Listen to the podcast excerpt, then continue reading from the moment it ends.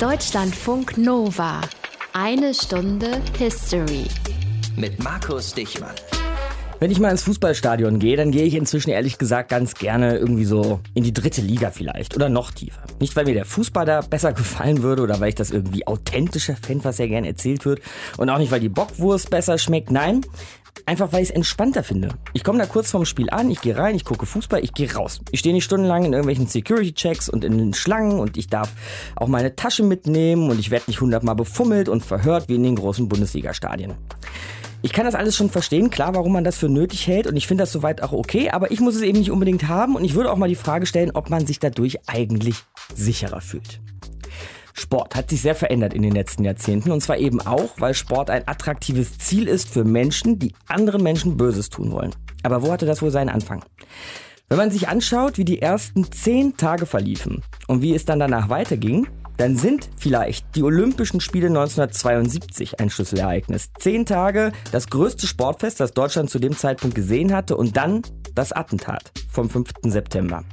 Die israelische Olympiamannschaft wird in Geiselhaft genommen und keiner von ihnen sollte München überleben. Das schauen wir uns heute genauer an in eine Stunde History. Aus den prallgefüllten Schatzkammern der Menschheitsgeschichte.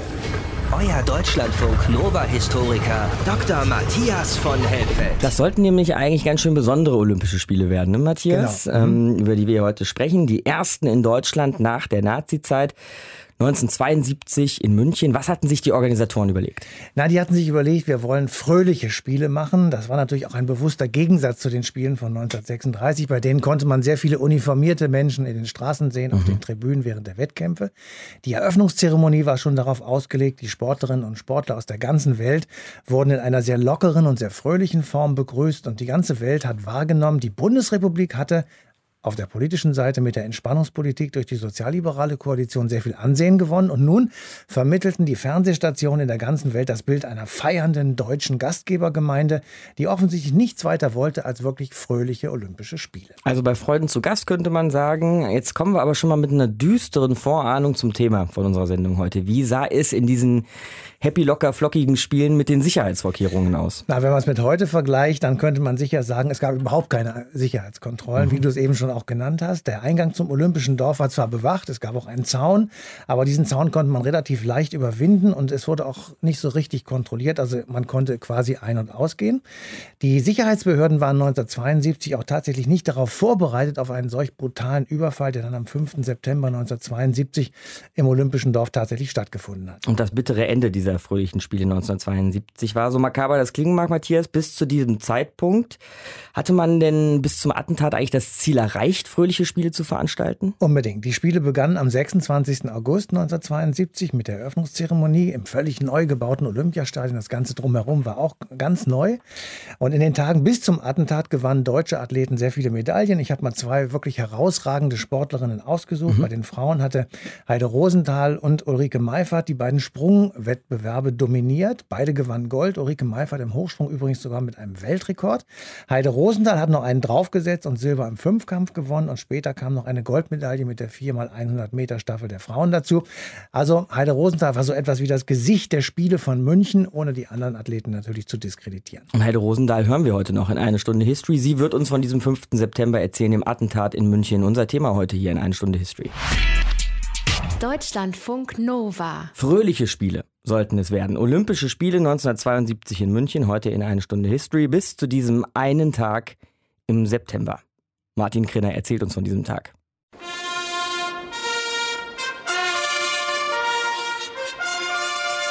Es sollten heitere Spiele werden. In einem neuen, in einem anderen Deutschland. Klar, bei so einer Großveranstaltung kann natürlich immer mal was passieren. Deswegen waren natürlich Polizisten im Einsatz. So um die 4000 wurden aus ganz Westdeutschland zusammengeholt. Aber sie liefen in extra angefertigten hellblauen sportlichen Anzügen herum. Und sie waren unbewaffnet. Das Schlimmste, womit sie zu rechnen hatten, war, dass ein paar linke Studenten mit Anti-Vietnam-Plakaten vor den Kameras vorbeilaufen. Was am 5. September geschah, damit hatte niemand gerechnet. Frühmorgens um kurz nach vier klettern acht Mitglieder des palästinensischen Terrorkommandos Schwarzer September über den Zaun des Olympischen Dorfes.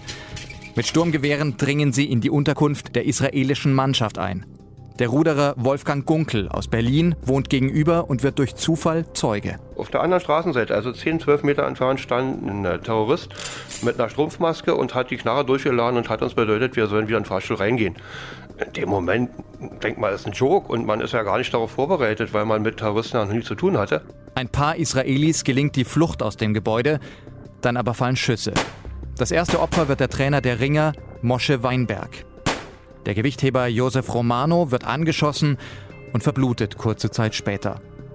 Gegen 5 Uhr wird die Polizei alarmiert, das Gebäude abgeriegelt und das Haus mit Scharfschützen umstellt. Die heiteren Spiele im neuen, friedlichen Deutschland hatten ihre Unschuld verloren. Nun wieder israelische Sportler in Lebensgefahr, bedroht hier in Deutschland. Das war ein unerträglicher Gedanke. Um 10 Uhr tritt der Krisenstab um den damaligen Innenminister Hans-Dietrich Genscher zusammen. Gemeinsam mit dem Präsidenten der Münchner Polizei, Manfred Schreiber, bespricht er die Forderung der Terroristen. Ihr Hauptziel, sie wollen palästinensische Gesinnungsgenossen freipressen. 200 Personen müssten freigelassen werden. Sie sind in israelischer Hand. Wenn diese Personen freigegeben würden, dann würde man freien Abzug wünschen und damit sei für sie die Aktion beendet. Schnell ist allerdings klar, die israelische Regierung ist zu einem solchen Handeln nicht bereit. Die Ministerpräsidentin Golda Meir befürchtet, sie würde ihr Land für immer erpressbar machen, wenn sie sich darauf einließ. Sollten wir nachgeben, dann ist kein Israeli auf der ganzen Welt jemals mehr seines Lebens sicher. Das ist Erpressung der schlimmsten Sorte. Um die Gefangenen zu retten, bieten sich mehrere Mitglieder des Krisenstabes als Austauschgeiseln an, unter anderem Genscher und Schreiber. Das aber lehnen die Terroristen ab. Sie stellen dagegen den Nachmittag über mehrere Ultimaten, die aber alle ergebnislos verstreichen. Erst gegen 21 Uhr einigen sie sich scheinbar mit den Sicherheitskräften darauf, dass sie ausgeflogen werden mit ihren Geiseln nach Kairo. Sie besteigen einen Helikopter, der sie zum Fliegerhorst ins nahegelegene Fürstenfeldbruck bringt. Dort wartet eine Boeing 727, allerdings mit fast leerem Tank. Kurz nachdem der Hubschrauber gelandet ist, eröffnen die Polizisten das Feuer. Zwei Stunden dauert die Schießerei. Und was als Befreiungsaktion gedacht war, entwickelt sich zum Desaster. Um 2.40 Uhr morgens teilt der Olympia-Pressechef Hans Klein der Öffentlichkeit mit. Das Ergebnis ist furchtbar. Vier von den Terroristen sind erschossen worden. Neun Geiseln sind bei der nächtlichen Aktion auf dem Flugplatz in Fürstenfeldbruck ums Leben gekommen. Insgesamt sterben bei der Geiselnahme 17 Menschen. Alle Geiseln, die meisten Attentäter und ein Polizist.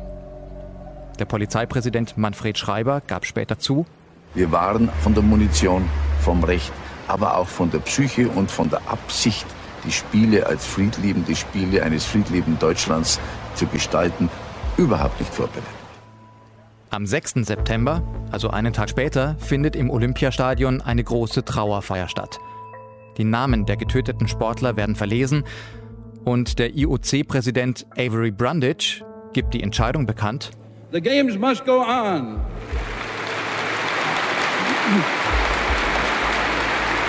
We declare today a day of mourning and will continue all the events one day later than originally scheduled. Ein Tag im September, ein schwarzer September 1972. Martin Krinner war das in Deutschlandfunk Nova. Matthias hat sie hier gerade in eine Stunde History als das Gesicht der Olympischen Spiele 1972 bezeichnet. Leichtathletin und Medaillengewinnerin Heide Ecker-Rosendahl. Das heißt aber auch, dass diese Topsportlerin in München nicht nur Gold und Siege eingeheimst hat, sondern auch, dass sie das Attentat von München und die Geiselnahme des israelischen Teams, dass sie das ganz nah miterlebt hat. Jetzt darf ich Sie in der Sendung begrüßen. Heide Ecker-Rosendahl in Deutschlandfunk Nova. Ich grüße Sie, Frau Rosendahl. Ja, guten Tag. Das Gesicht einer Olympiade zu sein, das ist für einen Sportler vielleicht das größte Lob, das man überhaupt nur kriegen kann, Frau Rosendahl. Aber jetzt waren die Olympischen Spiele 1972 natürlich anders als alle anderen. Wie gehen Sie heute so mit dieser Erinnerung um? Ja, heute wird man leider sehr oft an solche Anschläge erinnert. Äh, die meisten vergessen, dass in den 70er Jahren, als der Terroranschlag in München passiert ist, da war man, dieser Begriff Terroranschlag hatte gar keine Bedeutung. Das war etwas ganz Neues und wir waren alle dermaßen schockiert, dass solche Dinge passieren und man konnte nicht einordnen, das was heute der Fall ist. Wenn wir heute hören, ein Bus fährt da in Menschen rein oder ein Attentäter sprengt sich in die Luft, dann sind das äh, so komplexe Dinge, die man gleich abruft mit Bildern, die man gesehen hat. Das war 1972 nicht der Fall. Das war für uns äh, unvorstellbar, was da passiert war. Und äh, von daher war es auch schwer, das einzuordnen. Und die Erinnerungen sind dadurch auch irgendwo anders, als sie vielleicht heute wären. Mhm. Wenn Sie sich nochmal zurückversetzen würden nach 1972, wo waren Sie eigentlich, als das alles vor sich ging? Ich kann ja nur sagen, wo ich jetzt war, als ich davon gehört habe. Mhm. Wir wohnten in dem Hochhaus äh, im Olympischen Dorf. Da, da gab es so kleine Häuschen und dann viele Versorgungshäuser äh, und äh, dann eben ein Hochhaus. In dem Hochhaus war die deutsche Mannschaft untergebracht und ich weiß nicht in welchem Stock. Auf jeden Fall konnte ich von meinem Fenster aus runterschauen über einige Dächer hinweg auf das Haus der israelischen Mannschaft und man hat das dann schon so aus dieser Distanz verfolgt und man ist zwischendurch immer wieder zum Fernseher gelaufen. Durchs Fernsehen haben wir auch das erste Mal eben davon gehört. Das heißt aber, Sie haben es im Grunde schon gesehen, bevor Sie durchs Fernsehen realisiert haben, was da eigentlich nee, passiert? Nee, nee, nee, das ist also, äh, wir haben äh, vormittags im Fernsehen, irgendeiner hat die Nachrichten mitgekriegt und dann ging das rum wie ein Lauffeuer natürlich, jeder rannte zum Fernseher und dann ging man erstmal raus auf die Balkone und das war ja nicht jeder, der auf der Seite auch das Zimmer hatte, dass man da runter gucken konnte und äh, das war schon ein sehr beklemmendes Gefühl, muss ich sagen. Menschen, vermummte Menschen mit Maschinengewehren zu sehen. Ähm, das waren die, die Scharfschützen, die sich dann überall positioniert hatten. Dann hatten die witzigerweise auch noch Trainingsanzüge an. Aber das war schon ein ganz äh, unangenehmes Gefühl. Sind Sie damals im Olympischen Dorf geblieben oder haben Sie das sofort verlassen? Nein, wir sind äh, erstmal im Olympischen Dorf geblieben und äh, man hatte einfach Gesprächsbedarf. Was, wie geht man damit um? Was, was steckt dahinter? Das wusste man ja am Anfang nicht. Und äh, irgendwann nach der Schock kam dann irgendwo auch unser Kampfgeist wieder, dass wir gesagt haben, hey, das lassen wir uns nicht gefallen. Wir wollen hier zeigen, dass wir alle Nationen zusammen friedlich auf der Rundbahn kämpfen können und äh, dass man dafür keinen Krieg braucht.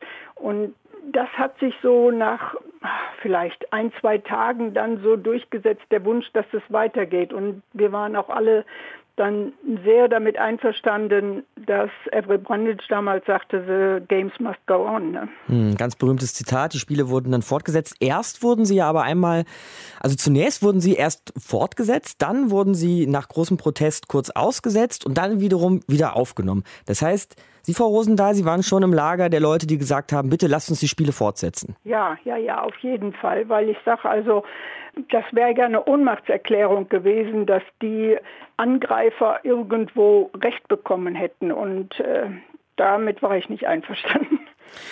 Wie war das denn für Sie, wieder ins Stadion zurückzukehren, zurück auf die Rennbahn und dann vor Publikum da wieder Ihren Sport zu betreiben?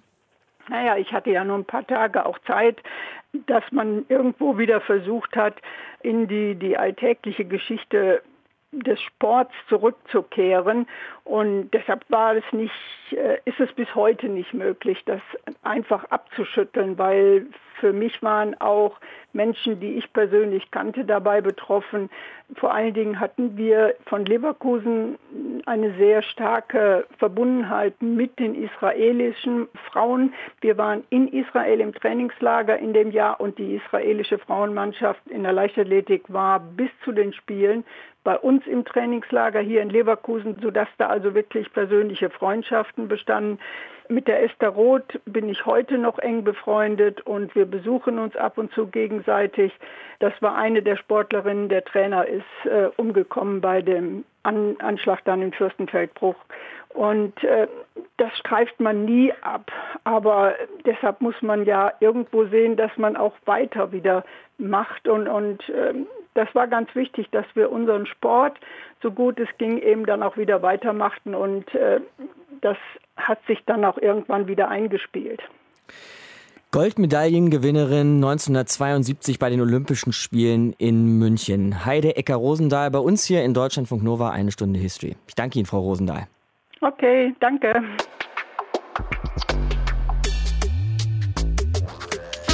Die Welt hält den Atem an. September 1972 und ist geschockt von der Brutalität, mit der der Überfall auf das olympische Dorf durchgeführt wird.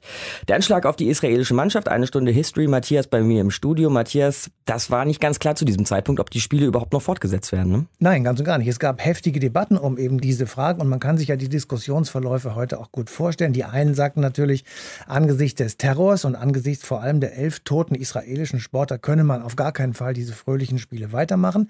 Außerdem waren die toten Sportler eben Juden, die ausgerechnet in dem Land umgebracht wurden, das für den Tod von Millionen von Juden während des Holocaust im Zweiten Weltkrieg verantwortlich war. Also Nein sagten viele und forderten ein sofortiges Ende der Spiele. Die anderen hielten entgegen, dass man sich dem Terror eben nicht beugen dürfe und deshalb müsse man die Spiele fortsetzen. Und im Hinterkopf haben die meisten Organisatoren, da bin ich ganz sicher, ohne es beweisen zu können, vermutlich auch die Kostenlawine gehabt, die im Falle einer Absage sicher auf sie zugerollt wäre.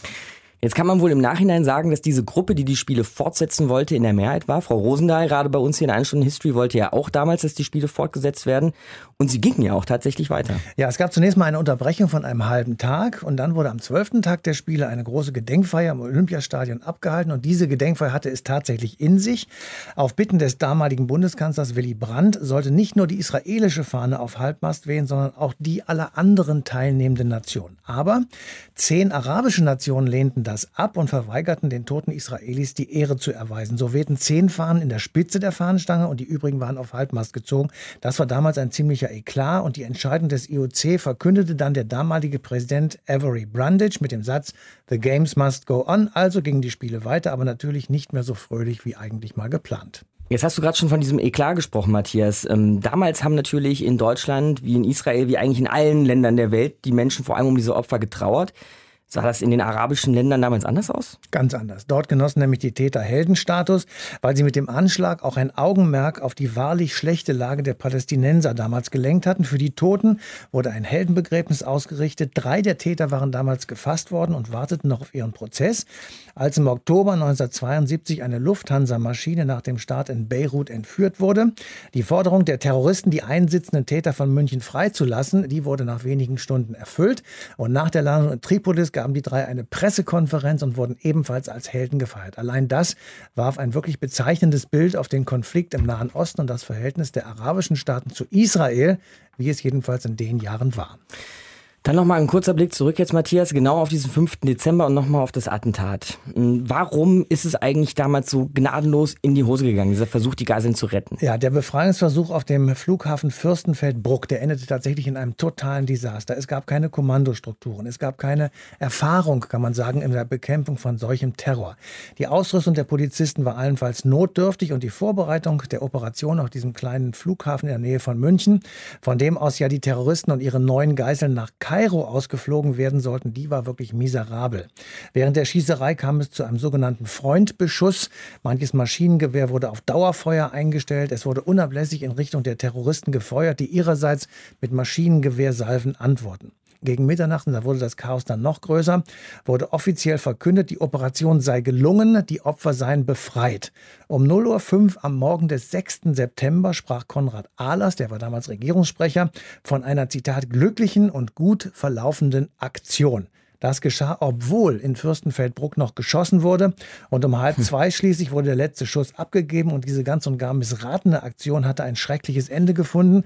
Drei Terroristen wurden überwältigt, fünf waren ebenso tot wie die neun israelischen Sportler, die ja als Geißeln dieses Drama miterleben mussten. Und schlagartig war der deutschen Polizei vor den Augen der Welt klargemacht worden, dass sie eben mit solchen Situationen überfordert war und vollkommen hilflos reagiert hat. Eine rabenschwarze Nacht in einem schwarzen September 1972, eine Stunde History hier. Deutschlandfunk Nova, eine Stunde History. Die eine Stunde History spielt heute im September 1972 im Olympischen Dorf in München, wo palästinensische Terroristen die israelische Mannschaft gefangen nehmen und kein einziger der Israelis diesen Tag überleben wird. Legen wir um dieses Bild jetzt nochmal einen Rahmen, einen Zeitrahmen, einen historischen Rahmen, und zwar mit Historiker und Buchautor über das Münchner Attentat mit Matthias Dahlke. Tag, Herr Dahlke.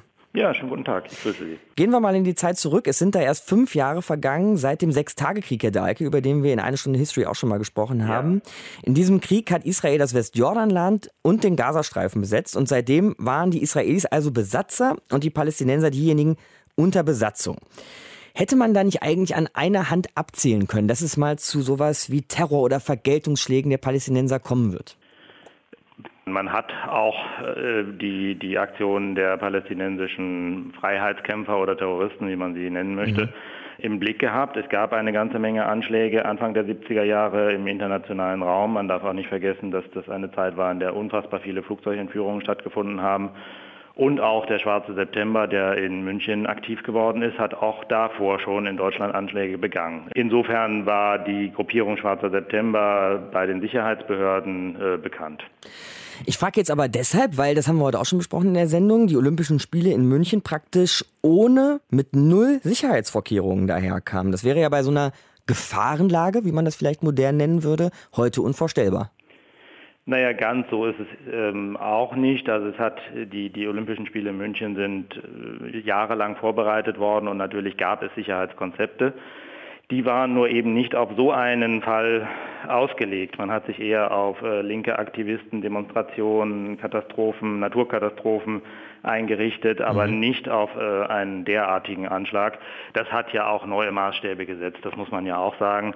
Aber die, das übliche Maß an Sicherheitsmaßnahmen ist natürlich gewährleistet worden. Also das Gelände wurde gesichert, die Eingänge gesichert, es waren Sanitäter, die bereitstanden. Es hat aber gleichwohl auch im Vorfeld schon Beschwerden und Probleme gegeben, also fehlende Beleuchtung an den Zäunen, alkoholisierte Wächter und anderes.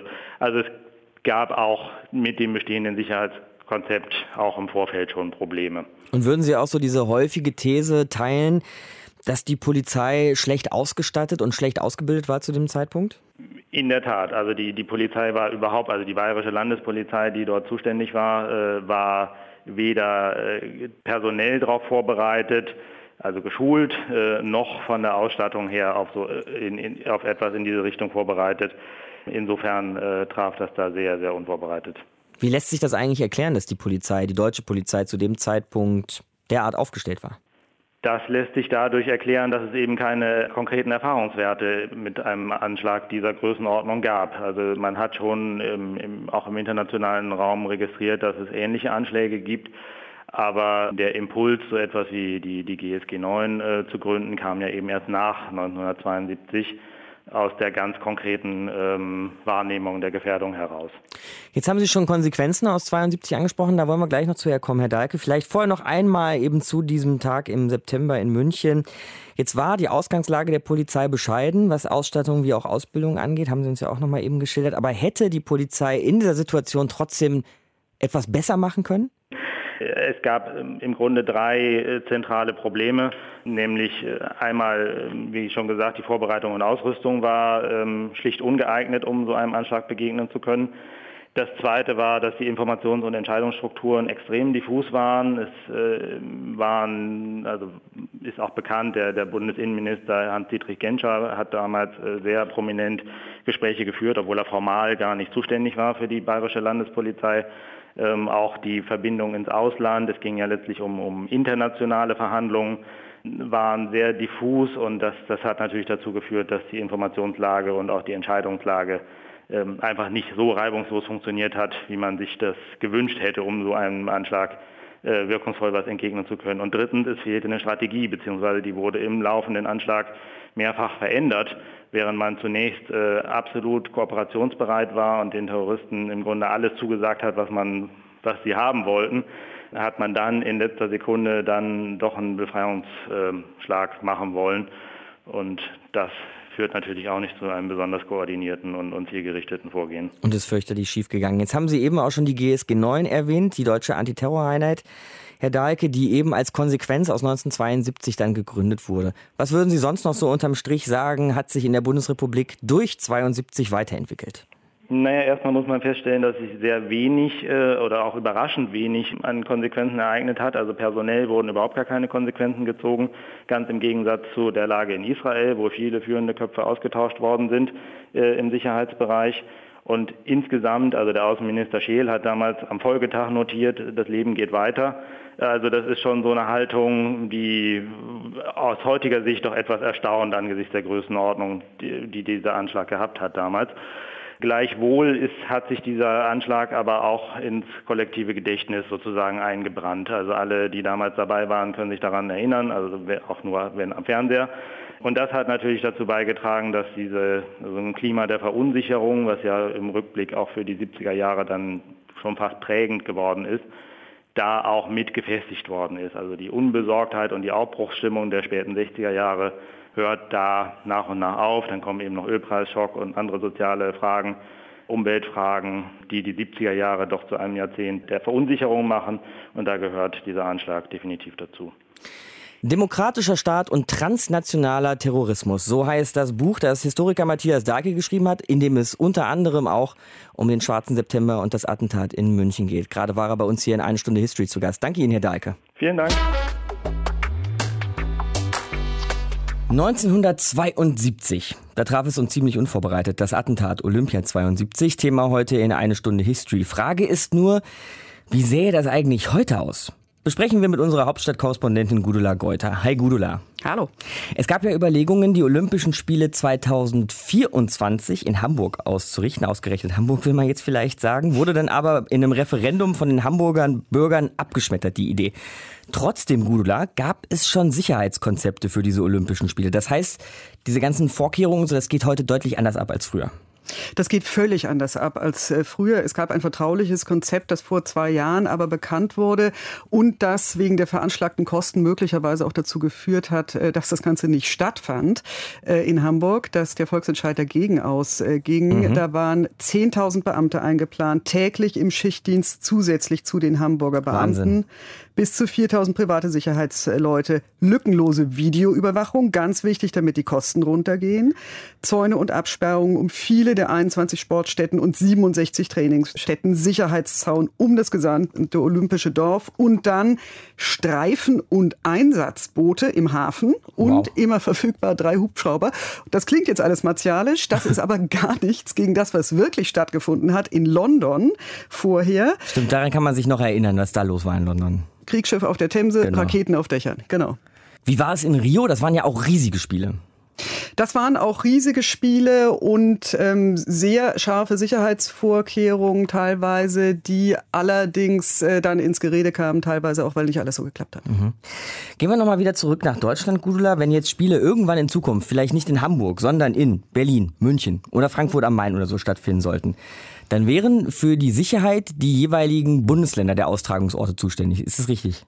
Äh, das ist richtig im Ergebnis. Verantwortlich, das ist genauso wie jetzt G20 in Hamburg. Mhm. Verantwortlich wäre letztlich das Land, aber da rühren unheimlich viele Leute erstmal mit. Also auch eine Sache, was die Sicherheit betrifft, gerade bei Olympia, da reist ja eine ganze Menge von Promis an, Staatschefs und so weiter. Da ist das BKA für den Personenschutz zuständig und gleichzeitig verändert das natürlich auch die ganze Sicherheitsarchitektur für solche Spiele und da ist dann aber wieder die Oberhoheit beim Land. Und dann ist es insgesamt bei solchen äh, Sportveranstaltungen ja so, dass äh, für die Sicherheit in den Stadien und so der Veranstalter zuständig ist. Das ist jetzt mhm. bei Olympia äh, so ein bisschen gemischt, weil da der äh, IOC nur Mitveranstalter ist. Aber das ist ein ziemliches Geflecht. Nur letztlich verantwortlich die politische Entscheidung für ein Sicherheitskonzept trägt das Land. Und wie und wo und wann kommen denn dann eigentlich Bundespolizei oder sogar GSG 9 ins Spiel? Die GSG 9 haben wir ja auch heute schon gelernt, ist ja extra wegen München 72 eingesetzt und gebildet und gegründet worden. Muss da das Land dann sozusagen beim Bund um Hilfe fragen, dass die GSG 9 vorbeikommt oder wie funktioniert das? Genau so. Also es gibt ja auch äh, Sondertruppen der Landeskriminalämter. Ähm, wenn äh, die sagen, wir brauchen jetzt zusätzliche Hilfe, dann kommt GSG neu ins Spiel. Äh, BKA, habe ich schon gesagt, mhm. ist vor allem für den Personenschutz zuständig. Bundespolizei ist sozusagen der Springer für alle Großveranstaltungen, die es gibt. Die sind ja auch ständig im Einsatz für Fußballspiele und so weiter, Stimmt. aber immer unter Oberhoheit des Landes. Ähm, das heißt, diese Geschichte BKA ist ein bisschen eine Sonderstellung. Da haben die ein bisschen mehr eigene, eigene Entscheidungsmöglichkeiten. Aber das sind immer die angeforderten harten Hilfskräfte für das Land. Dann noch eins, Gudula, mal eher so aus der Perspektive der Zuschauer gedacht. Wenn man sich jetzt so diese Bilder von Olympia 72 nochmal anschaut, und ich meine jetzt mal nicht die grausamen Bilder vom Attentat, sondern die von den eigentlichen Spielen, dann sieht man, wie nah sich damals Fans und Sportler waren. Ganz nah dran am Sport, am Drama, auch am Spaß natürlich. Also irgendwie alles ganz anders als heute, wo man sich im Stadion vielleicht eher wie in so einem Hochsicherheitstrakt fühlt. Ja. Glaubst du, von dieser Entwicklung gibt es nochmal einen Weg zurück? Nein, und zwar nicht nur wegen 72. Also 72 war sicherlich ein wesentlicher Grund, äh, da in der Sicherheit anders ranzugehen, aber das war ja nicht das Einzige. Es gab in äh, Atlanta die Sommerspiele 1996, wo eine Bombe explodiert ist mhm. mit rassistischem Hintergrund und vor allem aber seit 2001, also das heißt seit 9-11 sind die Sicherheitsausgaben, daran sieht man das eben immer und damit eben auch die Sicherheitsvorkehrungen rapide in die Höhe gegangen und ich habe es ja eben gesagt, ähm, dass eben wesentliche Kosten auch in Hamburg angefallen wären wären für Absperrungen, für Zäune, für eine Umzäunung des gesamten olympischen Dorfes. Also das hat mit 72 nicht mehr so viel zu tun. Ist das nicht eigentlich der Sieg des Terrors, diese permanenten Sicherheitsmaßnahmen? Naja, in gewisser Weise bestimmt. Äh, in Hamburg wurde die Devise ausgegeben, Sicherheit, die man nicht sieht. Aber das ist natürlich zu einem gewissen Grad Theorie. Absperrung wird es immer geben. Das ist allerdings natürlich auch keine Spezialität von Olympia und auch keine Spezialität des Terrorismus. Wenn man sich mit Sicherheit im Sport beschäftigt, dann ist das viel größere Thema ja der Hooliganismus im Fußball, Gefährderansprache im Vorfeld, Anfahrten, Kontrolle im Stadion und so weiter. Also es ist lange nicht mehr so unbeschwert und das hat verschiedene Gründe aber klar, in gewisser Weise haben sie gewonnen. Ja. Sicherheitsexpertin und unsere Hauptstadtkorrespondentin Gudula Geuter war das bei uns hier in eine Stunde History. Ich danke dir, Gudula. Gerne. Deutschlandfunk Nova. Eine Stunde History. Die Welt hat sich verändert. Sportereignisse sehen nicht mehr aus, wie sie mal ausgesehen haben. Und zwar nicht zuletzt wegen des schwarzen Septembers, über den wir heute in der Eine Stunde History gesprochen haben, wegen des Attentats in München 1972. Wir haben auch schon versucht zusammenzufassen, wie sich die Welt verändert hat seitdem. Haben zum Beispiel erwähnt, dass die deutsche Antiterroreinheit GSG 9 eine direkte Reaktion auf München 72 war. Matthias, aus deiner Sicht, welche Konsequenzen wurden denn so aus diesem Attentat damals im Olympischen Dorf gezogen? Also politisch hat der damalige Innenminister Hans-Dietrich Genscher, der später so lange Außenminister war, seinen Rücktritt angeboten. Den aber hat Kanzler Willy Brandt abgelehnt. Dafür wurde sehr schnell der Beschluss und die Tat umgesetzt, eine schwer bewaffnete und spezialisierte Sondereinsatztruppe aufzustellen sicherzustellen, die sollte bei künftigen Fällen besser vorbereitet sein und vor allem auch professioneller agieren können, als das eben in München der Fall war. Diese GSG 9 wurde am 26. September 1972 ins Leben gerufen, also nur wenige Tage nach dem Ende der Olympischen Spiele von München. Jetzt muss man sich bei solchen Reaktionen ja aber auch immer fragen, hat sich diese Antiterroreinheit, die GSG 9, die wir heute auch schon so oft hier erwähnt haben, hat die sich bewährt? Na, ich denke schon. Also am spektakulärsten war sicher die Aktion in Mogadischu, wo die GSG 9 in der Nacht des 18. Oktober 1977 die entführte Lufthansa-Maschine Landshut befreite, ohne dass eine einzige Geißel dabei ums Leben gekommen ist. Das war auf dem Höhepunkt des sogenannten Deutschen Herbstes, in dem zahlreiche Terroraktionen den Staat aus den Angeln heben wollten. Die geglückte Befreiung der Landshut löste die Selbstmorde der in Stuttgart-Stammheim einsitzenden RAF-Mitglieder Andreas Bader, Gudrun Enslin und Jan-Karl Raspe aus und führte eben wenig später zu der brutalen Ermordung des entführten Arbeitgeberpräsidenten Hans-Martin Schleier. Mit diesem Ereignis werden wir uns übrigens noch eingehender in eine Stunde History Anfang September beschäftigen. Das war ein wirklich schlimmer Herbst, den die Bundesrepublik 1977 erlebte erlebte und das Attentat von München 1972, das stand dabei am Anfang einer langen Kette von Attentaten und Anschlägen. Danke dir, Matthias. Nächste Woche in eine Stunde History, denn das war's heute mit unserer heutigen Ausgabe. Schauen wir mal auf so ein Land, mitten in Europa eigentlich, das über die Jahrhunderte leider viel zu oft aufgeteilt und hin und her geschoben wurde. Und das hat auch Konsequenzen bis heute. Das hat einen gewissen Einfluss auf das Gefühl der Menschen, die in diesem Land leben. Wir sprechen nächste Woche über Polen und die erste polnische Teilung 1772. Deutschlandfunk Nova. Eine Stunde History. Jeden Sonntag um 19 Uhr. Mehr auf deutschlandfunknova.de.